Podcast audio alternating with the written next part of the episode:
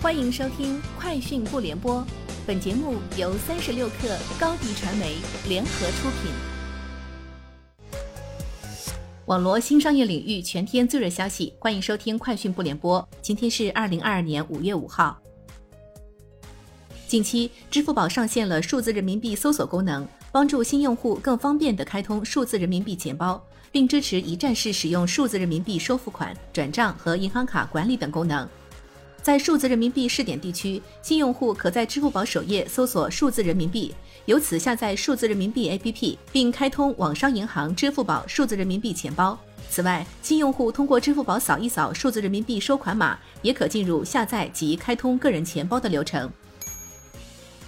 近日，飞猪发布五一出游消费趋势观察显示，在低风险地区，两小时度假圈成主流，本地游订单量占比达八成以上。五一本地预订高星级酒店的订单量环比上月同期增长百分之九十，乡村民宿订单量增长百分之一百二，露营、乡村旅游、体育旅游成五一出游热词。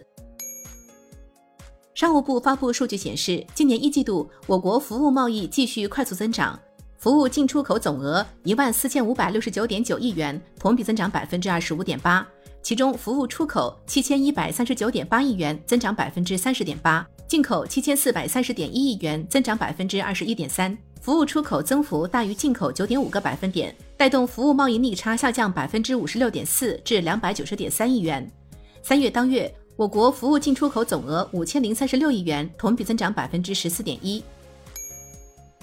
消费内容社区什么值得买？站内数据显示。五一前夕和小长假期间，露营、运动等活动消费持续升温。露营相关商品 GMV 同比增长百分之两百八十九点零三，野营烧烤 GMV 同比增长百分之五百八十一点六六，户外装备 GMV 同比增长百分之八十三点零二。瑜伽、徒步、登山热度不减。在什么值得买站内，刘畊宏女孩必备战袍等内容也获得了广泛关注。五一前后，站内的瑜伽相关商品 GMV 同比增长百分之二十三点四八，搜索量同比增长百分之一百一十一点二二。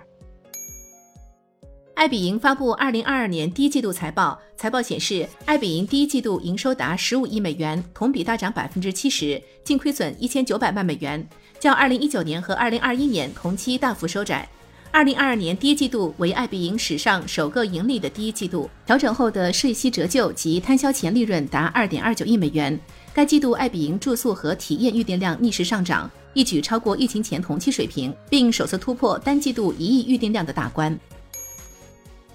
综合灯塔、猫眼等平台数据，截至五月四日二十一时三十分，二零二二五一档四月三十日至五月四日总票房含预售为两点九五亿元。当季票房前三影片分别为《我是真的讨厌异地恋》八千七百四十九点九万，《坏蛋联盟》七千一百一十一点八万，《神奇动物邓布利多之谜》三千两百八十七点四万。由于疫情的影响，今年五一档总票房仅为去年的百分之十七点六，创下了近几年来除二零二零年五一档票房最低值。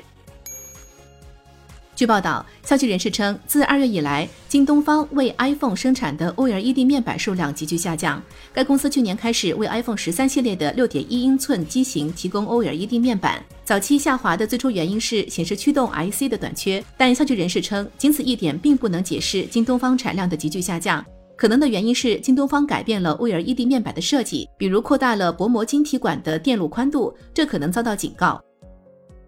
以上就是今天节目的全部内容，明天见。你的视频营销就缺一个爆款，找高低传媒，创意热度爆起来，品效合一爆起来。微信搜索高低传媒，你的视频就是爆款。